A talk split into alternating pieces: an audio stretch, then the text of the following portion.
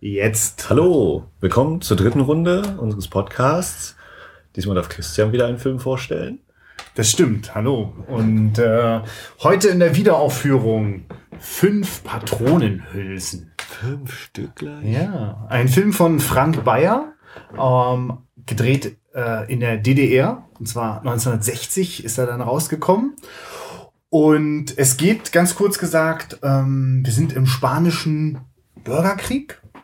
Scheiße, wir sind nicht im spanischen, im spanischen Bürgerkrieg. Das ist der spanische Bürgerkrieg 1936. Ah ja, danke. Ah, endlich einer, der sich damit auskennt. Jedenfalls, äh, äh, das ist, äh, also wir sind im Bürgerkrieg und äh, wir haben es mit äh, den Kämpfern für die Republik gegen die Faschisten zu tun und äh, die müssen einen Posten räumen. Äh, so ein ganzes Armeebataillon muss da mal weg und fünf Leute werden zurückgelassen oder sagen wir besser mal fünf plus einer.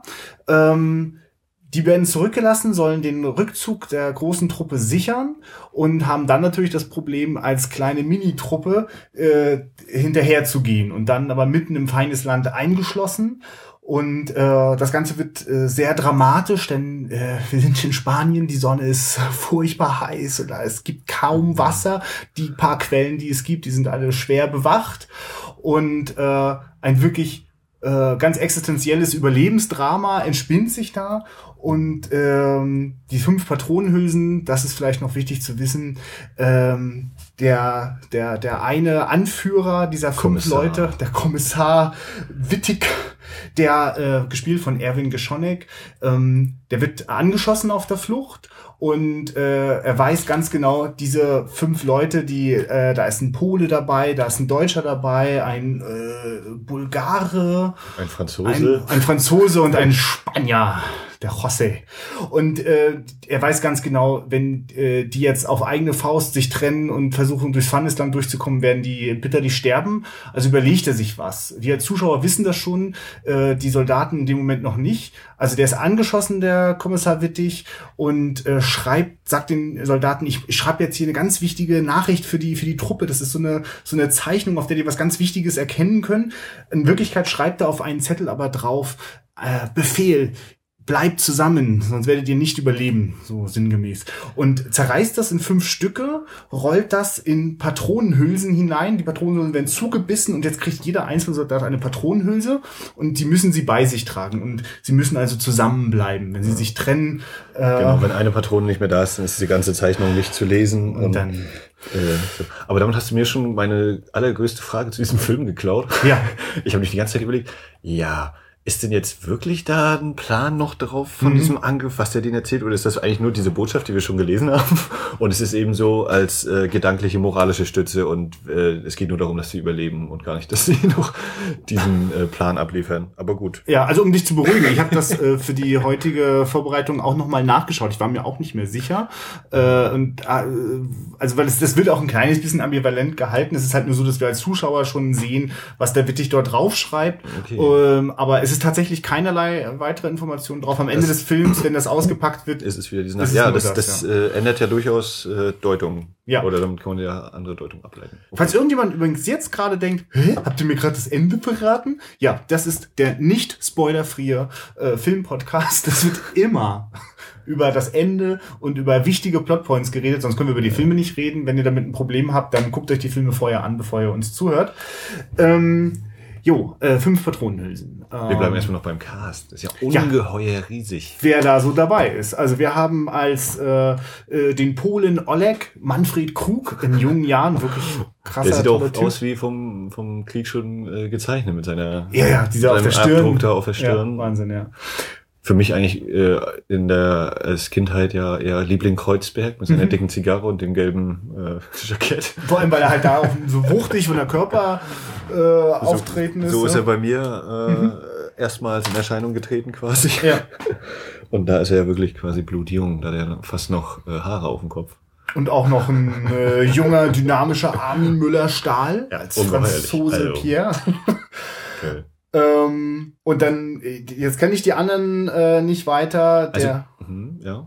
Kennst du noch? Also der, der, der Willi wird von äh, Ernst-Georg Schwill gespielt, der José von Edwin Marian und Dimitri von Günter Naumann. Also Günther Naumann äh, kann ich nicht wirklich sagen, ich kenne ihn, aber der Name klingt so wie, da ist was noch dahinter. ja. Könnte man mal gucken, mache ich aber nicht. Nein, also der würde mir nochmal, aber Erwin Geschonek, Manfred Krug, Armin Müller-Stahl sind auf jeden Fall diejenigen, die doch zumindest mal äh, gehört von denen man mal gehört haben sollte, würde ich sagen. Das ist jetzt so ein Film, ähm, der hat mich auch äh, schon sehr früh äh, in meiner Jugend irgendwann mal heimgesucht. Bin irgendwie im Fernsehen hängen geblieben. Und warum bin ich hängen geblieben? Etwas Formales, das mir auch heute immer noch äh, brennend ins Gesicht sticht.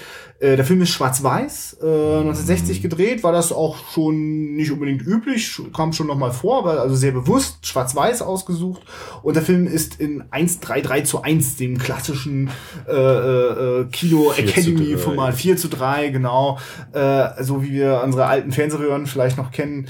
Ähm, und äh, das ist also ein, eigentlich ein sehr unfassbar enges Bild, ja. Aber also, ich möchte gleich an dieser Stelle Einspruch erheben. Ja. Ich habe mich ja bei filmportal.de nochmal Ja. umgeschaut. Und die geben an, dass das äh, 1,66 zu 1 wäre, was nur meine Meinung zum äh, Label Eissturm bestätigen würde, die, von dem ich eine nicht so hohe Ja. Meinung habe. Also, äh, der Unterschied mag jetzt nicht so signifikant sein, wie zum Beispiel bei wirklichem breit, super breiten äh, Ja. Bildern, wenn ich jetzt zum Beispiel 2,35 zu 1 habe. Äh, Nee, nee, nee, das also wenn es, wenn es tatsächlich so 14 ist, dann, also das, das stimmt auch, äh, ist das halt- war eigentlich ein typisches europäisches äh, Mini-Breitbandformat, ja. Aber es würde eben doch schon eine äh, Änderung bewirken. Und die Frage wäre dann eben, ob äh, quasi, wenn das 1,66 zu 1 im Original ist, ob dann jetzt hier beschnitten worden ist an den Rändern, sozusagen Bild fehlt, in Anführungszeichen, oder ob man äh, einfach den Cash weggenommen hat und dann das volle Negativ sozusagen Ja. präsentiert bekommt. Also ich gehe fast fest davon aus, dass es äh, Open Gate ist, also das Negativ quasi frei abgescannt nicht, worden ist. Vielleicht noch ein paar äh, Meinst du, da haben wir manchmal noch so ein paar. Millimeter. Also das, ich glaube, erst, äh, ich befürchte, letzteres ist der Fall, dass es Ja. abgeschnitten ist, die Bilder nicht komplett sind. Äh, kurz eben noch zu meiner dezenten Abneigung gegen Ice Storm. Äh, das liegt daran, a, sie veröffentlichen ja sehr viel bei DEFA-Filmen und das finde ich eigentlich auch schön und auch russische und tschechische Filme, dass die dann überhaupt mal hierzulande erscheinen, aber für mich, der gerne eben Originalformaten und auch im Originalton guckt, ist das eher äh, mäßig, weil häufig nur die deutsche Tonspur dabei ist. Gerade bei den russischen und tschechischen Sachen kann ich keinen Originalton hören. Mhm. Und weil man sich, äh, ich will denen jetzt nicht unterstellen, dass sie das äh, eben nur auf Gewinn ausmachen oder so, das ist völlig äh, an den Haaren herbeigezogen, sondern dass äh, leider eben äh, bei den technischen Sachen nicht so viel Wert äh, drauf gelegt wird oder gelegt werden kann, weiß ich nicht. Und das ist eben sowas, dass man dann eben nur so ein 1,33 zu 1 und nicht das Originalformat hat. Mhm. Und das ärgert mich eben doch schon öfters. Natürlich ist es, wie gesagt, schön, dass die Sachen überhaupt rauskommen, aber es ist Luft nach oben, Ja. was diese technischen Aspekte angeht. Ja, also sollten wir da noch was rausfinden, dann vielleicht noch, äh, wird's im Blog noch nachgetragen oder falls ihr da mehr wisst. Äh, also wenn, wenn ich jetzt das genau wüsste, würde ich darüber jetzt auch noch viel mehr abgehen. Bin da auch äh, ein Format äh, äh, Liebhaber, der also das nicht gutheißen würde, wenn da was beschnitten wird. Nur haben wir diese Fassung, äh, können über keine andere reden, können natürlich spekulieren. Ähm, möglicherweise wäre dann so manche Nahaufnahme äh, äh, nicht ganz so extrem Ja, knapp. noch per mehr Steine im Bild. Aber, Nein, aber- selbst, selbst dann gibt es Aufnahmen, die, also wir, wir kriechen den Leuten regelrecht ganz ins Gesicht hinein. Äh, also das ist schon, also wenn man das auf einer, auf einer, auf einer Leinwand guckt, äh, ist, ist das schon massiv, äh, wie, wie, was, was da für Größenordnung gearbeitet wird. Musste da sofort dran denken, wie Eisenstein seinerzeit in seinen, äh, gerade in den äh, Panzerkreuzer Potjomkin, wenn dort so ganz dicht die, die emotionalen Gesichter äh, ganz schnell montiert werden. Es gibt immer wieder Momente, in denen der Schnitt hier ein ordentliches Tempo vorlegt äh, und in viel mit Nahaufnahmen gearbeitet wird. Und ein anderer, an den ich dabei denken musste, war auf jeden Fall Ingmar Bergmann, der seinen Darstellern auch mal ins Gesicht gekrochen ist. Und äh, ist auf jeden Fall, da sind auf jeden Fall Leute wie Manfred Krug und Armin Müller-Stahl durchaus dankbare Schauspieler. Sowas. Ist auch, also das mag ich auch, dass es eben nicht äh, nur die Vorzeige schönsten Bubis sind, die da genommen werden, sondern auch Männer, die eben der Schweiß läuft runter, die Haare stehen schief und krumm und nicht wie in einem Hollywood-Film, man wacht auf und alle Haare liegen und man denkt, ja, genau, du hast geschlafen. Da sind Bärte, die das Gesicht eben richtig zu einem Gesicht machen, zu einem Charakter, ja. wo man eben schon allein durch die Kamera hat man da eine Figur dahinter und nicht irgendein so Abziehbild. Das finde ich eben schön. Ja, ich meine, äh, äh, also der Film hat manchmal ganz oft was von von von einem Western. Das liegt daran, ja. dass äh, ja. dass die die das ist sehr stark von von von einer äh, trockenen weiten Landschaft bestimmt. Mhm. Die die die die Berge von Spanien müssen da müssen leider muss der Harz herhalten und einige Szenen sind auch in Bulgarien gedreht worden. Ja, Habe ich auch gelesen. Ähm, aber das funktioniert ganz gut. Dass sie, dass sie die ganzen Steine da weiß angemalt haben, das stelle ich mir ungeheuerlich vor. Also, ja, Aufwand, also boah, auch wenn ich dann gedacht habe, ja, okay, diese Szene, der Abhang sieht jetzt aber schon sehr ähnlich aus wie der Anfang vom, äh, wie der Abhang vom ja, Anfang. Und wir sind jetzt irgendwie ein paar Kilometer weiter, aber Darüber kann man auch hinwegsehen. Und das ist halt aber toll, wie da die Landschaft wirklich auch eigentlich äh, eingesetzt wird. Ja, auch wirklich ein Stück weit eine Rolle, eine Hauptrolle da auch spielt, genau. weil durch dieses äh, enge Format, selbst wenn es nicht ganz so eng dann war, äh, dennoch äh, weit entfernt von so einem breiten Cinemascope-Format, wo alles ins Horizontale geht, geht es hier immer wieder auch in, in die Höhe und äh, äh, der, der, der, der heiße Himmel drückt nach unten, die, die Berge wirken unüberwindlich und sie müssen sich dort oft äh, auf den Bergen äh, herumtreiben, damit sie nicht unten auf den den Straßen von äh, den, den, den feindlichen Soldaten weggefangen werden. Jo, zu, ähm, zu den Gesichtern ganz kurz. Ja. Das ist übrigens ähm, für mich eine Sache, die für haarscharf an so einer an der Lächerlichkeit vorbeizieht, wenn man dann eben hat die Kamera und vor davor eben die fünf äh, Kumpanen, äh, die Genossen, natürlich die Genossen, die alle dann sozusagen an der Kamera vorbeigucken mhm. und in diese Richtung starren und das hat so ein bisschen, wenn das jetzt äh, sozusagen diese Abziehbilder Bubis gewesen wären, das sind jetzt richtige Darsteller, die auch ordentlich gucken, wenn das wirklich so eine Abziehbubis gewesen wäre, dann wäre das wirklich schon lächerlich, wie eben so die kleinen Erdmännchen, die sich jetzt wieder einmal schnell umdrehen. Äh, äh, was ist da los? Mhm. Und das war schon, wenn das eben das fünfte, sechste Mal kommt, dann war schon mal so im Anflug so dieses. Boah, Na, das ist. Das aber dadurch, dass der so recht gut gespielt ist und auch die Atmosphäre gut aufbaut, aus meiner Sicht äh, passiert das eben nicht, dass es ins Lächerliche abdriftet, ja. was möglich wäre. Aber ganz klar, also auch gerade so als sehr pazifistisch eingestellter Mensch habe ich da öfter so Momente, in denen dort so die Moral der Truppe so ein bisschen beschworen wird. Also gerade diese Fahrt äh, an den Gesichtern vorbei gibt's einmal, wenn ähm, der Elvin Geschonek, also klar ist, er wird jetzt hier zurückbleiben müssen und sterben äh, und gibt sozusagen nochmal äh, eine kleine ähm, Goodwill-Rede äh, an, seine, an seine Kumpanen da weiter. Das hat schon, also ich, ich habe da schon manchmal auch ein bisschen zu tun mit, weil ich denke, ähm, welches Verhalten wird da eigentlich gerade auch idealisiert, ein Stück weit. Mhm. Ne? Ähm, also man muss jetzt auch mal sagen, dass die, die äh, gerade so die ersten 30, 40 Minuten sind auch ziemlich äh, Action betont, möchte ich jetzt mal sagen. Also, äh, also als, oder es ist immer voller Spannung und, und äh, Gefahr. Äh, gibt da einmal eine Szene, wo die schon äh, in kleiner Runde unterwegs sind zu fünft und äh, sie müssen an einer Brücke vorbei, wo zwei Wachen patrouillieren mhm. und das wird dann fast wie in einem Hitchcock-Film inszeniert mit sich langsam anschleichen und äh, möglichst still die Leute dort äh, töten, um dann weiterzukommen. Ähm, es wird auch ausgereizt, ne? Wirklich. Dass ja. du, der kommt eben, der eine Wachmann ist tot auf der Brücke und der zweite kommt dann von ganz hinten, mhm. geht er los und immer dieser, er kommt langsam näher, kurz nochmal der Umschnitt auf unseren äh, Genossen, wieder der Soldat, der jetzt drei Schritte näher und dann kommt er noch näher und dieses sich Spannung steigert, äh, kann ich mir natürlich auch vorstellen, dass dann irgendwelche sagen, oh, bum, bum, bum, bum, kommt noch was. Aber ich finde, also für mich ist das ein ungeheurer Spannungsaufbau. Ja, ja. Also es, es, und ich muss mich mich erinnert das Frappieren daran, wie später, ein paar Jahre später, äh, Sergio Leone seine Western inszeniert hat. Mhm. Gerade auch mit diesem Fokus so an, an die Gesichter und, und, und, und. Der hat ja wirklich dann, ja und quasi immer viel Vorspiel, bevor es zum, Dicht, ja. zum Tod, zum Schuss äh, gekommen ist. Äh, würde mich nicht wundern, wenn der den einen oder anderen äh, Frank Bayer Film neben den ganzen John Ford Sachen geguckt hat.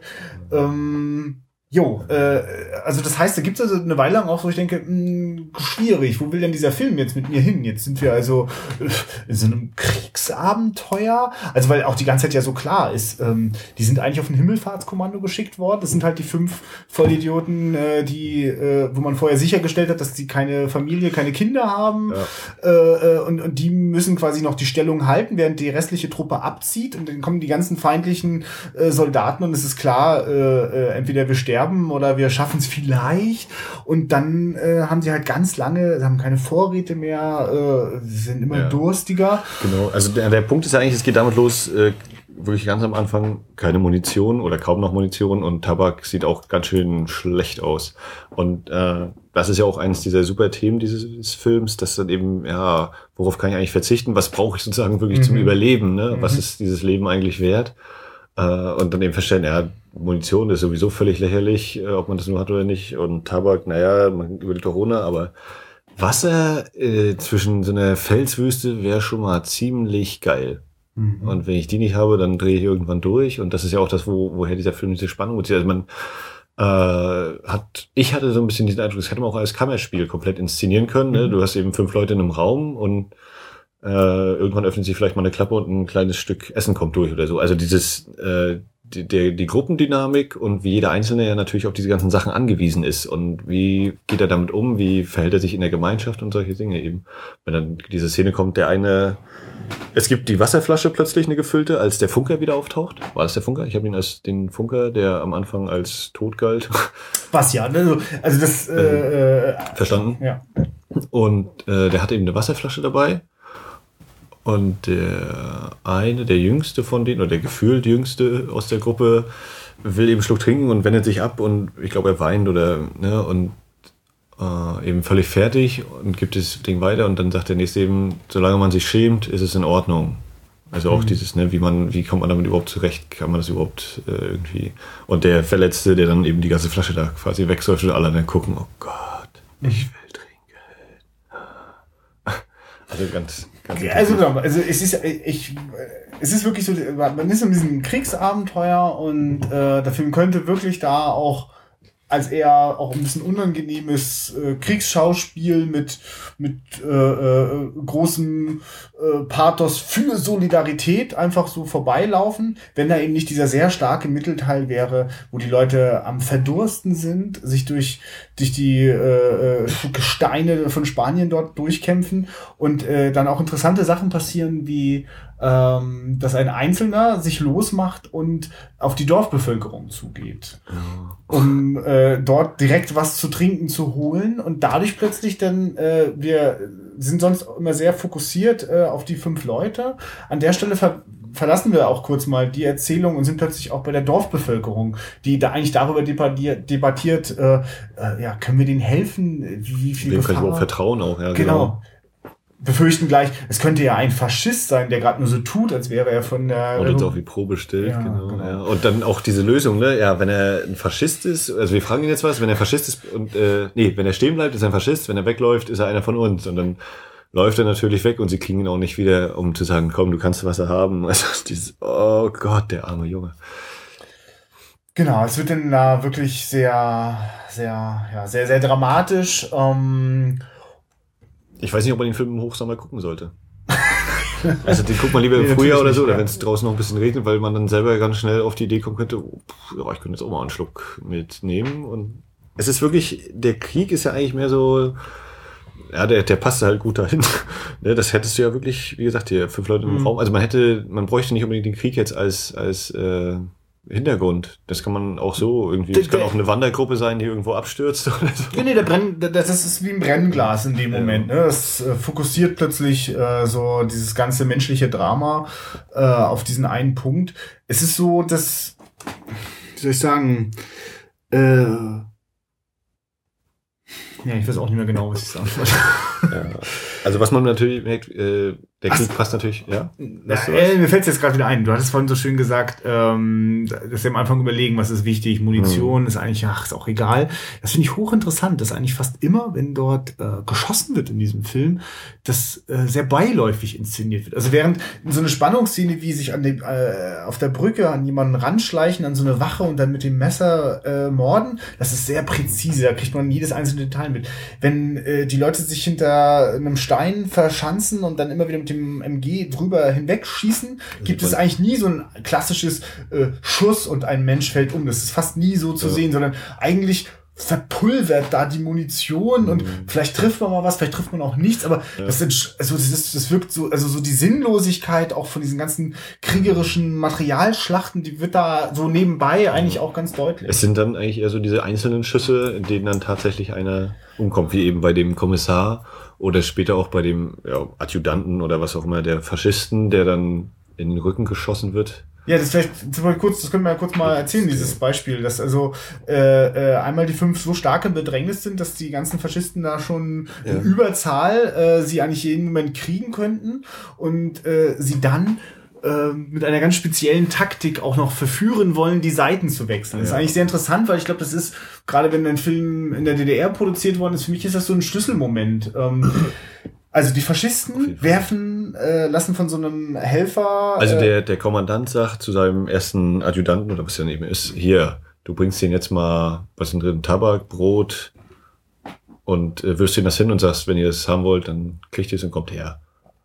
So, dann geht er zu dem hin. Und es sind übrigens Lucky Strike Zigaretten, die Ja, da drin sind. Ne? Also ganz klar kapitalistische Tabak, der da angeboten wird. Ja. So, dann wirft er hin und äh, dann nehmen die sich natürlich, gucken das an und man sieht richtig, wie sie das eigentlich schon aufgegessen und aufgeraucht haben in Gedanken und der eine schnuppert auch, hätte das so dicht an die Nase, die Packung und aber natürlich bleiben alle so standhaft und mit so einem billigen Zeug lassen die sich doch nicht kaufen und geben das zurück. Da war noch ein Spruch dabei, ne? Irgendwie, aber ich krieg jetzt nicht Sie geben das zurück, sie stopfen äh, dort Gras hinein. Ach ja, das ist das, Ja. wovon wir leben oder so. Ne? Genau, weil vorher steht äh, zu dieser Packung Zigaretten, dem Käse und was da noch drin ist, äh, schaut, das ist das, wie wir leben. Das wollt ihr das nicht auch? Mhm. Genau, und der, der andere stopft dann das, Gras rein und sagt, hier, gib ihm das und sag, so leben wir. Ganz eiskalt. Also, dass man eben selbst in dieser äh, völlig fertigen Situation da noch, ist ja eine Glaubensfrage, ganz Mhm. eindeutig. Ne? Und äh, hier zeigt sich natürlich der gute Kommunist, äh, der da niemals von abweicht, gar nicht zum Feind. Auf gar keinen Fall. Und nachdem das eben passiert ist, äh, äh, holt der, der Adjutant noch so eine Weinbuddel raus, hier so eine Karaffe. Und ich glaube, das ist auch eine Wasserflasche. ja, es- also, na, ich hatte so verstanden, dass es Wein sogar sein soll. Also ah, okay, verstehe. das Beste vom Besten nur für die. Nicht, meinst Also egal, Egal, auf jeden Fall ja. Flüssigkeit, Ja. von der sie gut leben könnten. Und äh, Achso, ja. das war jetzt äh, der Faschist äh, äh, oder die Faschisten dahinter denken, okay, so geht das auch nicht. Und der, der General, der den Adjutanten dahin geschickt hat, äh, erschießt seinen eigenen Mann. In dem Moment, das- in dem er das werfen will und weiß ganz genau, das geht nicht. Und dann die bösen, bösen Faschisten. Genau, also das, So da, das wird auf jeden Fall auch eine sehr klare Sprache in diesem Film gesprochen. Da gibt's äh, auch keine Grauzonen äh, bei den Bösen. Genau, da ist keine Menschlichkeit. Beziehungsweise der, der menschlich agieren will, Ja. wird natürlich von seiner eigenen Maschinerie aufgefressen.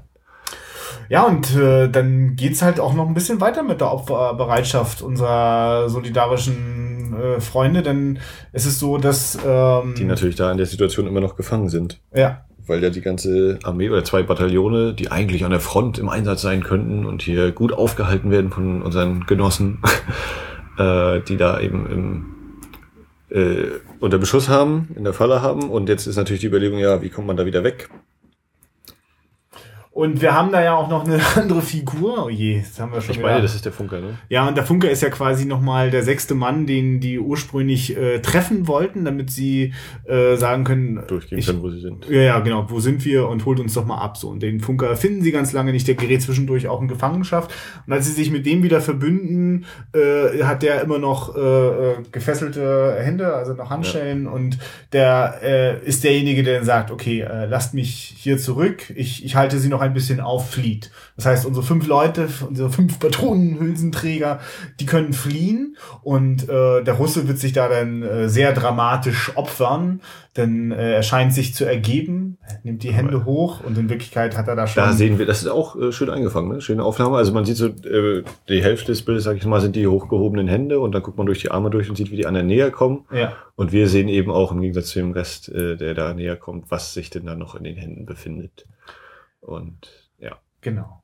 Also du, du, du willst es gerade nicht spoilern. Du kannst ne? es auch sagen, dass er da. Äh, was, könnte, was könnte er in den Händen halten? Was könnte er und womit könnte er sich opfern? Ja, jedenfalls ist das dann einfach nochmal eine ganz dramatische Geste. Also er, äh, im, im Tode reißt er auch noch den Feind mit sich und äh, Ganz klassische Inszenierung, dass, äh, wenn es dann dieser Moment kommt, wo da eben eine Auseinandersetzung kommt, wird wieder auf die fünf geschnitten, die da hingucken und nicht das Ereignis selbst gezeigt.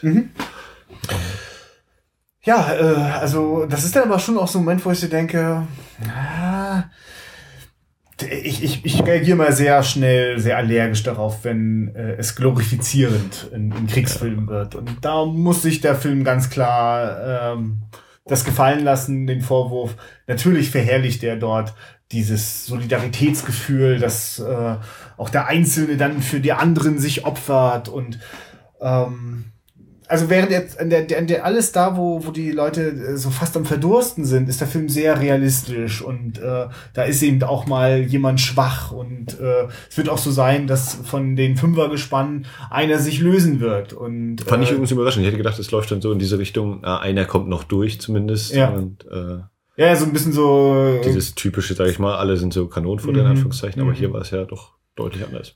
Nee, nee, das, das, genau. Und da kann man, also da, da war wirklich auch, stand schon im Vordergrund auch zu sagen, nee, das ist auch gut und die haben zusammengehalten und die schaffen das dann auch. Und das, das hat schon so auch, das hat ein Geschmäckle, ne? Das, Ja, aber dafür muss man dann eben sagen, äh, so war das eben damals. Wenn du in der DDR einen Film drehen wolltest, dann äh, hat da schon so ziemlich jeder drauf geguckt, was da überhaupt veröffentlicht wird.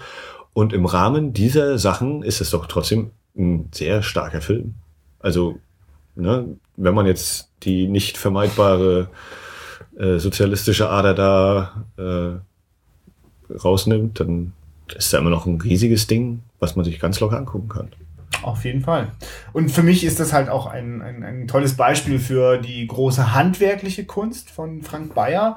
Äh, und der hat dann auch noch wirklich erstaunliche, auch erzählerische Höhen erreicht mit äh, seinem Meisterwerk und meiner Ansicht nach auch das Meisterwerk der DEFA schlechthin, Spur der Steine, auch mit Manfred Krug. Ähm, Max, das ist ein Film, den werde ich dir auf jeden Fall eines Tages unterschieben in diesem Ja, Podcast. ist natürlich- musst du sehen. Äh, ist bei mir auch nur eher von, vom Buch her, ne, mit äh, der, was war das, Bitterfelder Konferenz, wo es eben darum ging, äh, Kennst du das? Äh, kenn, ich habe es nicht gelesen, so, okay, aber der, der Hintergrund ist eben, äh, Spur der Steine ist ja ein Buch und diese Bitterfelder Konferenz, es ging darum, dass man äh, versucht, Arbeit und Kunst irgendwie quasi zusammenzubringen. Ist ganz vereinfacht gesagt, man Mhm. möge mich nicht darauf festnageln, aber es geht eben darum, dass die Arbeiter auch schreiben sollen und die äh, Künstler in Anführungszeichen auch mal arbeiten, sozusagen, dass man das eben auch umdreht. Und dann hat man eben schnell gemerkt, äh, okay, wenn die ganzen Arbeiter jetzt schreiben, wie schlecht es denen geht und so, Mhm. dann äh, führt das hier ganz schnell zu Problemen, dann lassen wir es mal lieber. Ist stark vereinfacht, wie gesagt, alles und Ja. äh, das kann man sicherlich noch wesentlich genauer aufarbeiten, aber das ist jetzt mal so als ganz grobe Vorstellung, ne, dass eben Arbeiter da angefangen haben zu schreiben und das war eben teilweise so kritisch oder eben entgegen dem eigentlichen Kurse der Führung, dass man gesagt hat, nee, das geht nicht, äh, das müssen wir ganz schnell wieder einstellen, dieses Programm. Ja, das so als kurzer Ausflug, ja. Äh, zurück zum Film. Ich würde gerne mal über die Rolle des Wassers reden. Ja. Äh, ich weiß nicht, ich musste ein wenig schmunzeln, als man dann eben so feststellt, ne, äh, kein Wasser und dann auch diese verpassten Chancen. Sie haben dann mal so einen kleinen Mini-Wasserlauf, wo dann, aber da kommt dann gerade und wo der eine sagt, hättest du, hättet ihr doch was genommen, ich wäre stehen geblieben und hätte mich erschießen lassen, hättet ihr wenigstens was trinken können. Und nein, nein, wir ziehen da alle durch und wie sie eben und einmal noch mit der Hand durchfahren, damit sie wenigstens drei Tropfen haben oder wie sie einen leeren Tonkrug haben, den dann einmal auf den Boden zerschmeißen und die Innenseiten zumindest auslecken, damit dann ein halber Tropfen nochmal irgendwie zu kriegen ist.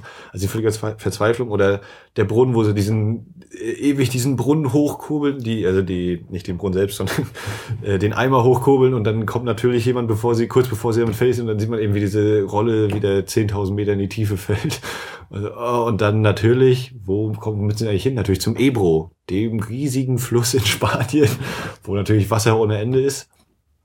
Und das war dann auch mit dem äh, José äh, für mich so zwischen, oh mein Gott, also da habe ich dann gemerkt, okay, der Film hat mich echt gepackt und auch wenn der José jetzt nicht so super tief äh, charakterisiert ist, war das so ein Moment, wo ich so kurz geschmunzelt, aber auch so, oh Gott, der arme Junge, wo er dann eben so dieses, ich kann nicht schwimmen. Oh, wo ich dachte, ja. einerseits so dieses, das ist doch jetzt echt nicht dein Ernst und dann aber ja. andererseits so, oh mein Gott, der Arme jetzt bis hier durch und das soll er jetzt nicht mehr. Und naja, also das war auch, wo ich dann dachte, boah, doch, der Film hat mich ganz schön gepackt. Sonst hätte ich hier einfach nur gelacht und gesagt, das ist so lächerlich. Yeah. Der kann jetzt nicht schwimmen, na toll. Aber es war schon so, ja, ein bisschen so dieses, aber mehr dieses äh, Ironie des Schicksals. Ne? Jetzt hast du eben ohne Wasser bis hierhin geschafft, jetzt wo das Wasser kommt und dich retten soll. Da wär, soll es dein Tod sein. Das ist auch, oh, also auch eigentlich ne, eine Wendung, wo ich denke, ja, geil. Dieses Wasser, was die ganze Zeit eben fürs Leben steht, soll jetzt den Tod darstellen. Und ist natürlich auch äh, in dieser kriegerischen Hinsicht natürlich, äh, da entbrennt jetzt oder soll jetzt das Gefecht entbrennen an, entlang des Ebro und da eben wieder für Tod sorgen. Ja, ich also finde, auch, ja. gibt da ja auch eine ganz, ganz eindringliche Sequenz. Jetzt überlege ich gerade, wer sie erlebt. Äh, ist es Rossi oder ist es Vassia?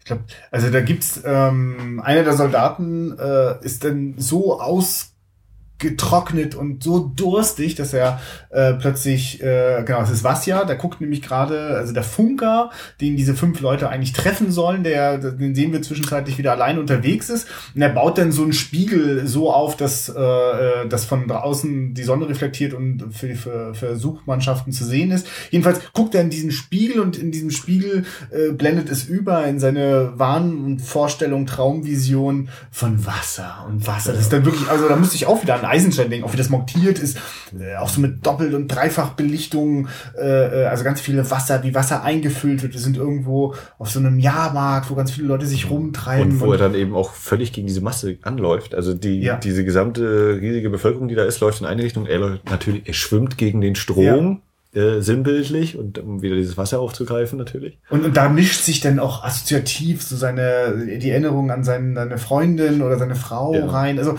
es ist so, also an so einer Stelle, deswegen ist es für mich wirklich der Höhepunkt und das das, was den Film auch heute noch ganz besonders macht, ähm, die die die ganz voller voller Einfühlungsvermögen, inszenierten, packenden Szenen, äh, wenn, wenn der Durst einen wirklich an den Rande der Existenz bringt. Äh, Dass selbst äh, die Frau nichts mehr Ja, ja, und dann, äh, ach so, nee, es ist, es ist halt schon ein kleines bisschen, läuft da quasi, der ist einfach kurz vor dem Tode. Und, ja, und da, da spielt Fall. sich sein Leben äh, äh, auch schon im inneren Auge ab.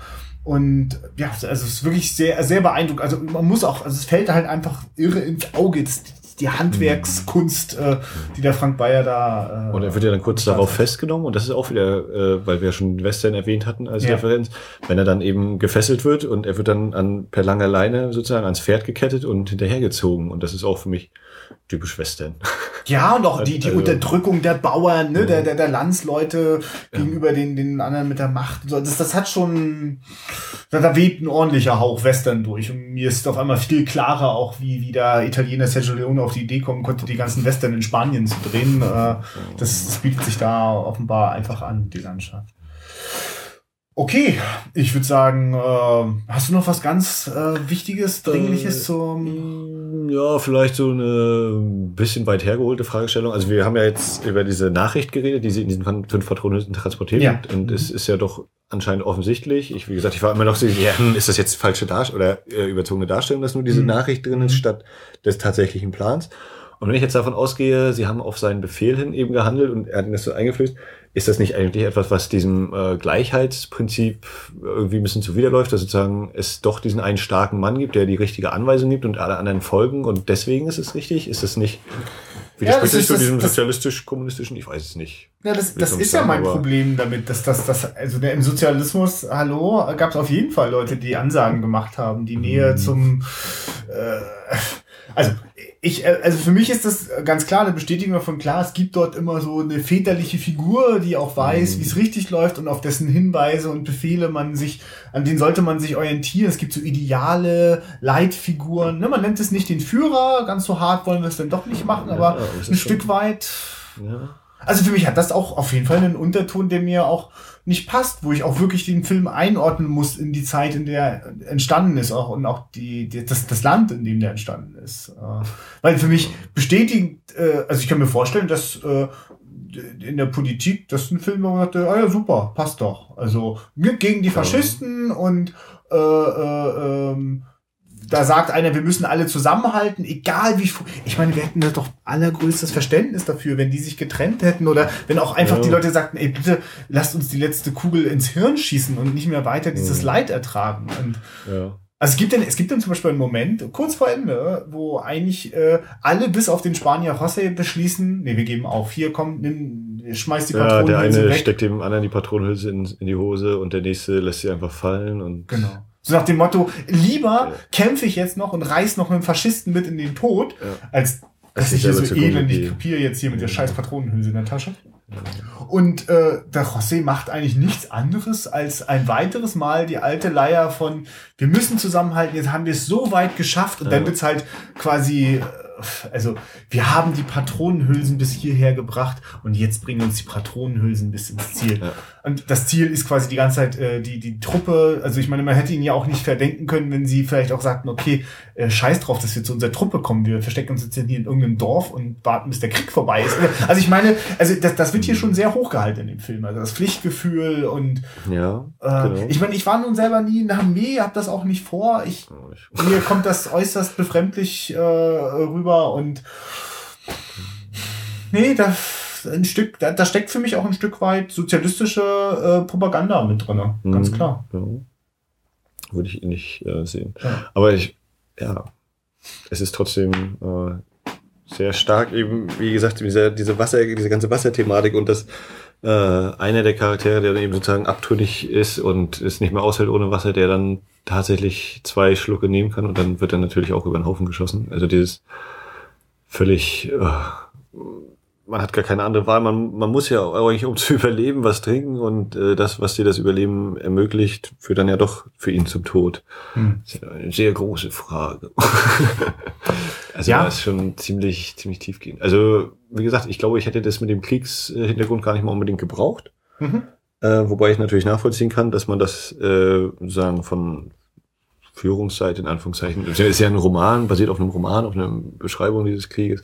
Und äh, dass man das dann eben so dafür nutzt. Aber es ist eben im Kern, für mich geht es nicht um diesen Krieg. Es geht einfach darum, was, was macht eben das Leben aus und äh, er ist die Situation, die die, die Menschen so zwingt. Also es gibt für sie halt keinen anderen Ausweg. Also äh, sie sind gezwungen, äh, also entweder zu, zu morden, äh, zu, furchtbar zu leiden oder in den Freitod zu gehen. Also es, es sind die, es sind ganz das meine ich mit diesem, dass der, der Krieg ist wieder wie so ein Brennglas. Also das ist halt super existenziell. Also es gibt kein, na dann gehe ich halt einfach da nicht mehr hin. Sie ja, haben keine Wahl. Richtig, ja, und und, und das bringt ja dann immer das Furchtbarste oder das auch das Beste im Menschen mhm. natürlich hervor. Also ich muss ja. so vom, vom Grundgefühl, auch wenn es ein ganz anderes Thema hat, der Film ein ganz anderes Thema hat, muss ich immer wieder auch an, an den Schatz der Sierra Madre denken. Kennst du den? Nicht gesehen noch nicht, aber okay. äh, viel zu viel schon wieder Ja, wir gucken, ja, wir gucken ja nur deutsche Filme in den Podcast, deswegen können nee, wir das nicht kann gucken. ich überhaupt nicht verstehen. Nächstes Mal nehme ich, nehme ich europäisches Ausland. Ja. Äh, also übrigens, genau, äh, äh, ich werde so lange bei diesem Dogma bleiben, bis Max es einfach bricht und äh, andere Länder vorschlägt und dann beuge bis, ich mich dem gerne. Mein, meine Sammlung in dieser Filme erschöpft und das genau. ist schon so ziemlich erreicht. ähm, nee, also, äh, äh, aber also da ist das Thema äh, die Gier, die die Leute äh, zum Schlimmsten bringt, aber auch dort haben sie ganz, äh, also sie sind halt auch draußen in der Landschaft und kommen in der Prärie und kommen nicht mehr klar. Ja, aber ist ja richtig, wenn, wenn du eben diese Armee hinter dir hast, ist entweder du gehst weiter vorwärts, um vielleicht anzukommen, und wenn du stehen bleibst oder rückwärts gehst, dann bist du auf jeden Fall tot. Das ist natürlich schon. Das, ja, erhöht, das erhöht die Spannung, ja, das ist richtig. Und ich, äh, also während ich natürlich mir auch wünsche, dass wir dann alle zusammenhalten und so, ahne ich, dass es nicht jedem gelingen wird. Und vielleicht den meisten auch nicht. Und deswegen ist eben gerade die Figur von dem äh, Pierre von Armin Müller-Stahl nicht ganz uninteressant, weil der da der Zweifel, der, der ist eigentlich so Captain Negativ. der sieht die Sachen immer sehr düster und äh, oder realistisch. Ja. Mhm. Oder realistisch. Oder ist er einfach nicht überzeugt genug? Ja. Aber er wird dann im Film in der Handlung eigentlich auch bestraft. Ne? Für, für seine Schwäche ja. gibt's auch sofortigen Tod. So ist das, wenn man eben aus Westeuropa kommt.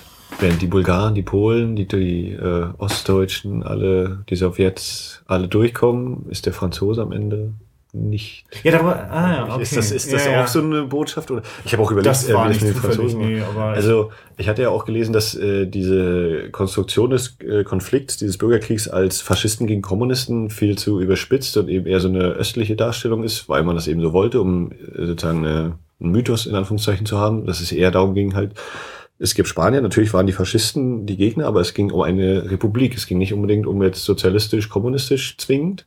Das war eben für diese Leute ein erfreulicher Zufall, sage ich jetzt mal völlig. Äh, und deswegen weiß ich jetzt halt nicht, ob das dann mit den Franzosen sozusagen, ja, der muss dann eben, weil der nicht äh, auf der Linie ist, muss dann weg.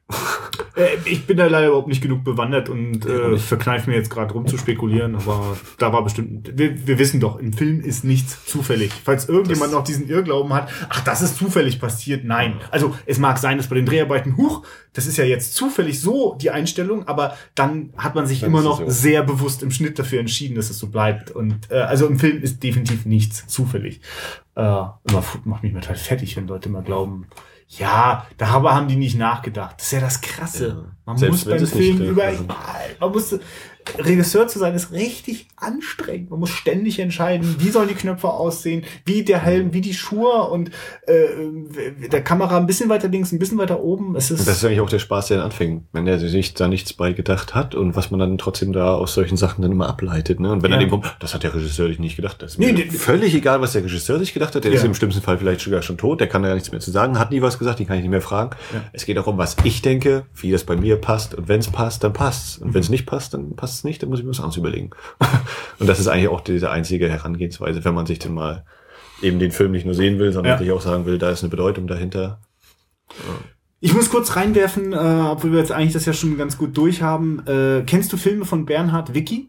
Oder den einen, also die ich Brücke? habe von der Brücke gehört Ja. Ah ja, okay. und weiß auch darum, dass es eine Neuverfilmung gibt. Aber Ach ich so. habe oh Gott. ja Okay. mit Franka Potente, die dann wohl sogar mit Wie? den mit den äh, Kommt jetzt demnächst. Oder der was? ist schon vor Jahren kam Ach damals so. als Event-Movie bei Pro7, glaube Ach, ich. du Und äh, Okay, nee, also es geht ja darum, dass kleine Kinder sozusagen, die Kindersoldaten, die letzte Brücke da verteidigen, was natürlich völlig Ja. irrsinnig ist. Ich habe ihn, wie gesagt, nicht gesehen. Ja. Und im Remake ist es dann wohl so, dass Franka Potente die Lehrerin dieser Jungs ist und da gibt es dann wohl sogar amoröse äh, Verbindungen Ui. und ähnliches. Naja. Uiuiui, dann sind die Jungs wahrscheinlich auch ein bisschen älter gemacht worden. Also das ist, ich muss gerade an den denken, weil der so völlig unglamourös den Krieg Mhm. zeigt. Und äh, ich glaube, meine erste Erwartungshaltung war bei dem Frank Bayer, einfach weil er bei Spur der Steine so, so, so, so unaufdringlich ehrlich und so klar war, hätte ich gedacht, dass das jetzt bei so einem Film mit so einem Thema auch passiert. Und war ein klitzekleines bisschen enttäuscht, dass er offenbar nicht die Gelegenheit hatte, das so frei zu erzählen oder vielleicht auch gar kein Interesse daran, das weiß ich nicht. Aber äh, ich, also die, die, genau, bei Bernhard Wicki und, und die Brücke ist das halt, ist alles so furchtbar sinnlos und So wie der äh, Krieg eben ist. ja, ne? TM. Okay, dann haben wir es. Fünf Patronenhülsen äh, in kurz. Fünf Patronenhülsen ist ein unheimlich intensives Drama, äh, schön fotografiert oder sehenswert fotografiert. Gibt es eigentlich, das ist mir gerade wieder eingefallen, gibt Nein. es eigentlich Musik im Film?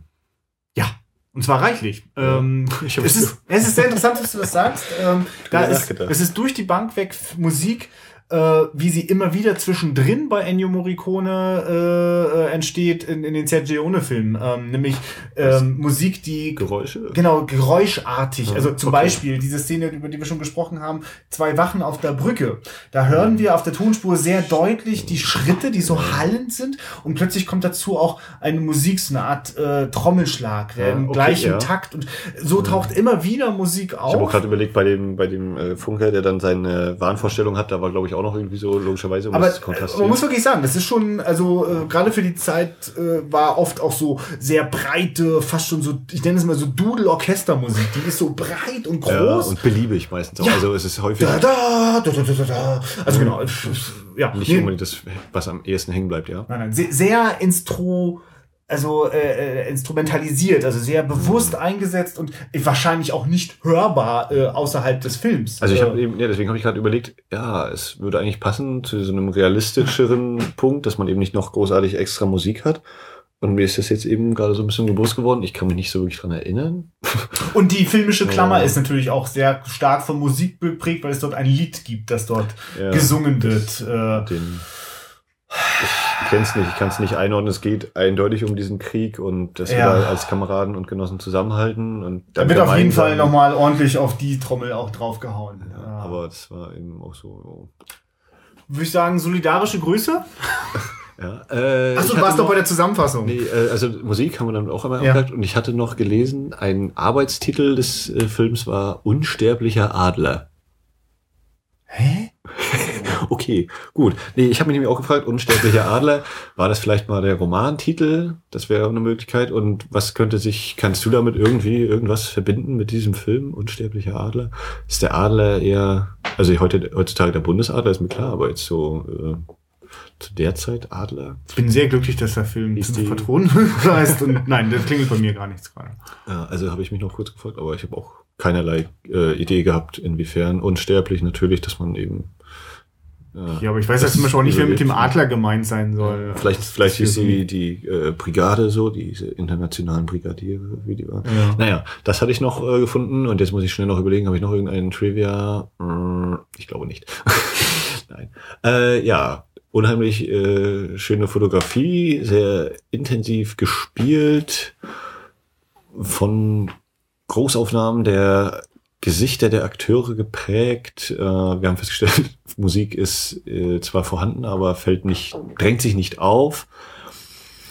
Schwarz-Weiß, ich würde sagen, sollte man gucken. Auch wenn einem nicht gefällt, sowieso. Man sollte es natürlich immer gucken, dabei bleibe ich. Aber den kann man sich mal angucken. Möchtest du noch was sagen? Nee, ich glaube, alles ist gesagt und äh, Ja, dann hören wir uns demnächst wieder und mal gucken, ob wir dann noch beim deutschen Film sind oder ob ich dann mal über die Stränge schlage. dann machst du halt selbst einen Podcast. Und tschüss.